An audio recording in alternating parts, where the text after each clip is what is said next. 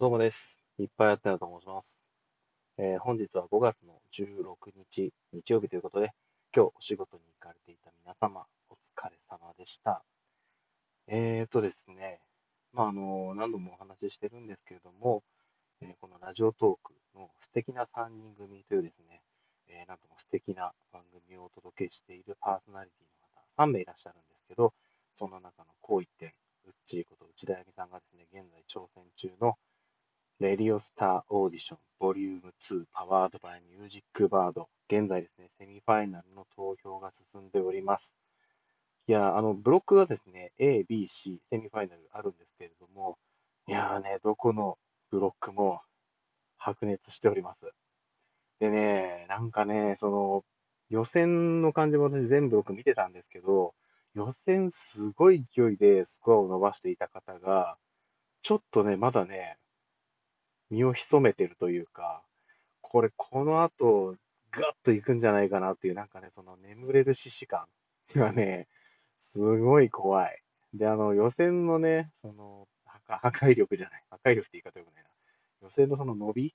は、当然みんな見てたと思うんで、他のね、その同じブロックにいらっしゃる方々ね、もうね、ビクビクしながらやってるような気がしてね。まあでもそれがまたちょっとね、あの、この投票してポイントが伸びていって、そのスコアで競うっていう仕組みのまた醍醐味でもあったりするんでね、うん、ちょっとこの後どういう展開になるのかは、えー注目していきたいんですけれども、まあなんといっても、ウッチーさん、内田あゆみさんですね、ぜひとも、えーグランプリ、グランプリを勝ち取っていただきたいんですよ。なので、このセミファイナルで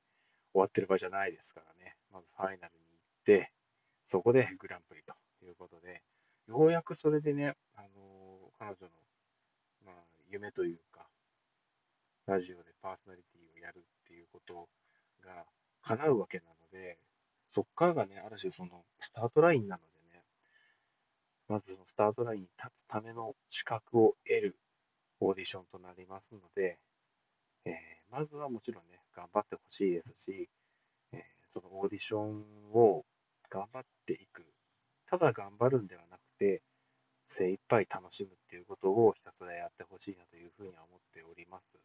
ちょっとね、この音声自体は少し早めに撮っているんですけど、もしかしたらね、あの配信する頃にはもうセミファイナルの結果出てるかもしれないです。で、まだ今の時点ではね、全然どうなるかわからないんですけど、結果はどうあれ、えー、うっちーさんが、えー悔いの残らないような形でセミファイナルをまず終えられることができたら良いのかなと思いますので、引き続き楽しんでいただきたいなというふうに思っております。そしてですね、今日なんか、あんまりちょっと、最近あれなんですよ、うち、あの、工事中のせいで、あの、何度もお話ししてるんですけど、リビングが完全に死んでるんですよね。もともと子供部屋と物置部屋にあったものが全てリビングに出てる状態なんで、リビングはもう物でぎっちり埋まってますと。いうことで、うちテレビが今見れないんですよ。はい。子供部屋にも1台テレビがあったんですけど、えーそのテレビはまあ、工事の関係で外しちゃいましたし、リビングのテレビはもう前に物がぎっちりあるんで見れたもんじゃないということで、だいぶね、子供が落ち込んでたんで、あの妻の実家から小さいテレビをお借りしてきて、それを寝室に置いて、あの日中は子供がそこでテレビを見てるという感じなんですけど、でも、そのテレビってあのケーブルつないでないんですよ。要は、あのネットフリックスとか、インターネットにはつながってるん、そっちの動画を見てるんですよね。なので、地上波のテレビをね、もう見てないです。本当に見てないです。ただ、まあ、そこまで苦ではないかなっていう感じはあるんで、まあまあまあ、このまままだいけるかなとは思ってるんですけども、けどもだ、あのですね、ニュース見れないのはちょっときつい。やっぱり、あもちろんテレビでやるニュースって最新じゃないんですよ。ちょっとやっぱ情報が古くて、本当の最新ってそこにはないんで、あもちろんね、その時事問題というか、あの、なんていうかな、えー今まさに起きたその事件的なもの、事件、事故的なものはもちろんリアルタイムの方が送られてくるんですけど、ちょっとね、やっぱその情報系、あの、明日役に立つ系のニュースとかは、もう全然古くて、調べればもうとっくに出てくるよ。だって、その人たちの調べてやってるわけですから。ね、ってなると、の自分で調べた方が早いに決まってるんですよ。これがね、ちょっとね、テレビが遅くなっちゃってるのは、やむないとこまあ、ただね、それ言い換えると、自分から調べに行かずとも情報が入ってくるので、それはやっぱ便利なところじゃないかなっていうふうには思っております。なのでね、ちょっとそういう意味だと、テレビ塞がっちゃってるのはね、ちょっとそれはそれで不便。はい。何が不便かっていうと、今日のこのね、大雨をね、ってあれですね、天気予報もスマホで調べりゃいいって話なんですけどね、そこをね、調べないのが私なんですよ。テレビでいつもちょっと見ちゃってるんですよね。そのせいでね、今この、だいぶしっかり雨が降ってるんですけど、この状況を予測できなかったっていうところにね、えー、だいぶ困っております。あの、この音声収録してるんですけど、周り雨音がすごいんですけど、入ってるかどうかはわかりませんが、気にせずずっと喋り続けております。喋り続けております。いやー、でもね、これからだって今5月の中頃に入って、もう5月終わると6月に入って、梅雨の時期に突入するじゃないですか。梅雨の時期がね、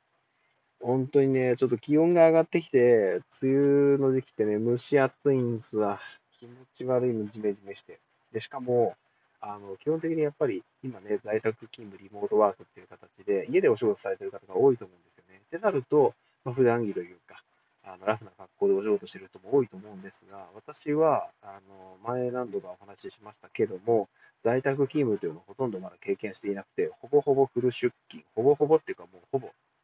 フル、フルフルです。はい、出っ放しでございます。なので、もう月から金でがっつり職場に行って仕事してるんですけど、いやー、厳しい。あもちろんね、その、あの、なんていうんですかね、実店舗経営されてる方とか、あとはね、あの、まあ、なんか、飲食店とか、そういったところはもちろん行かないとね、仕事にならないんで、そこはもうやむを得ないと思うんですけど、私の仕事はね、IT 系、システム開発、システムエンジニア、SE と呼ばれる仕事なんで、全然家でできるんですよ。家でできるんですけど、ちょっと今のね、お客さんというか、取引先が、そういう環境をね、まだ本格的に作ってないっていうところもあるんで、うん。なので、まあ、引き続き職場でやっていきましょうという感じにはなってるんですけど、まあ、それはね、うんと、便利というか、しょうがない部分もあって、結局その、なんていうんですかね、職場に実際行って、みんながいる環境で作業をしないといけないっていうのが、あのまあ、大きくいけない理由が2つあって、1つは、あの打ち合わせというか、なんかこう、いろいろ直接話をするってなった時に、やっぱ不便なんですよ。オンラインでやると、なんというかな、えっと、できるんですよ。会話はできるんですけど、やっぱりちょっとね、認識の齟齬が生まれたりするんですよ。こう言ったつもりだったのに、ああいう風に伝わっていると思ってたとかいうのがね、絶対起きるんですよ。事実起きてるんですよ。あの、ちょっといろいろ都合があって、在宅勤務になっている人が時々いたりするんですけど、ちょっとその人とね、こっちにいる人たちとのやりとりで認識の齟齬があって、大きく手戻りがあった、不具合が出た、やり直し、工数引き伸ばし、リスケジュール、いろいろ出てくるんですよ。これがね、本当に効率いいような悪いような感じなんですよね。あの、一個人として在宅で仕事してる上では便利だと思うんですよ。通勤時間もなくなるし、ギリギリまで寝てますし、寝てられますし、起きたとしても仕事までの間が有効に使えるわけじゃないですか。やっぱね、電車に乗ってると、あの、やれることって限られるんですよね。スマホでなんか調べ物したり、本読んだりとかっていうことはできるんですけど、筋トレはね、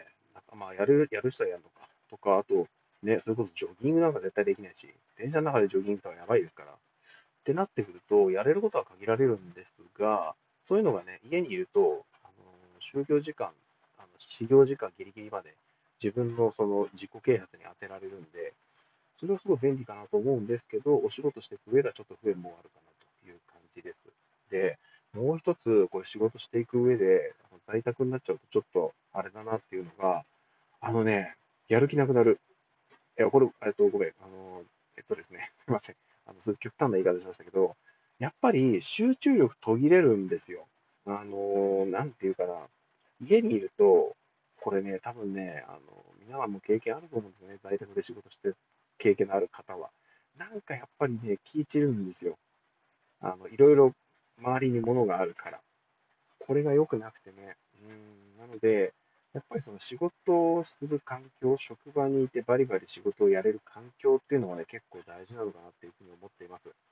なので、えー、っとね、在宅ワークはメリットもあるし、デメリットもあるなということで、ちょっとね、これ、天秤にかけてどっちの方がいいのかなっていうところもあるんですよね。で、あの、えっと、全員が全員、在宅じゃない方が、えー、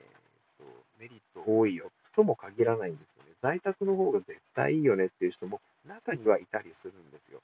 で、それをやっちゃうと、在宅の人と在宅じゃない人が生まれるじゃないですか。ってなると、何が起きるかっていうと、冒頭に話した認識のズレなんですよ。これがね、なんとかならんかなって思うんですよね。